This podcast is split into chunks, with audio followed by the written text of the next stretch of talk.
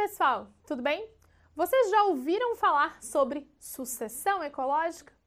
Vamos dar uma revisada nesse conceito?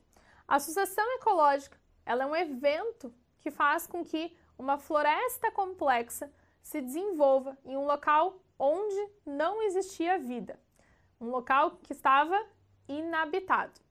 A sucessão ecológica ela pode ser classificada em primária ou secundária. A primária, ela acontece em um ambiente que nunca antes teve vida habitando ele. Agora, a sucessão ecológica secundária, ela acontece, por exemplo, em ambientes que foram desmatados por diversas razões. E num determinado momento, a natureza passa a tomar conta daquele ambiente novamente. Então vamos dar uma olhada aqui para entender como que esse processo acontece.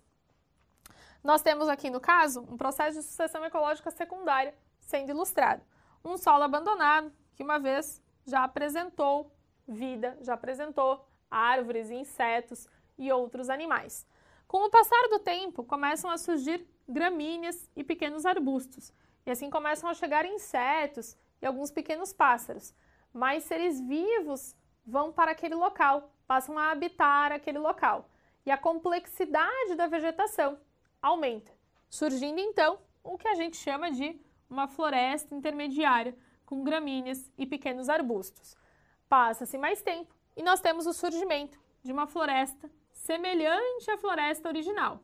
Sempre que um evento de sucessão ecológica ele chega ao final, nós dizemos que aquele ambiente ele alcançou o clímax.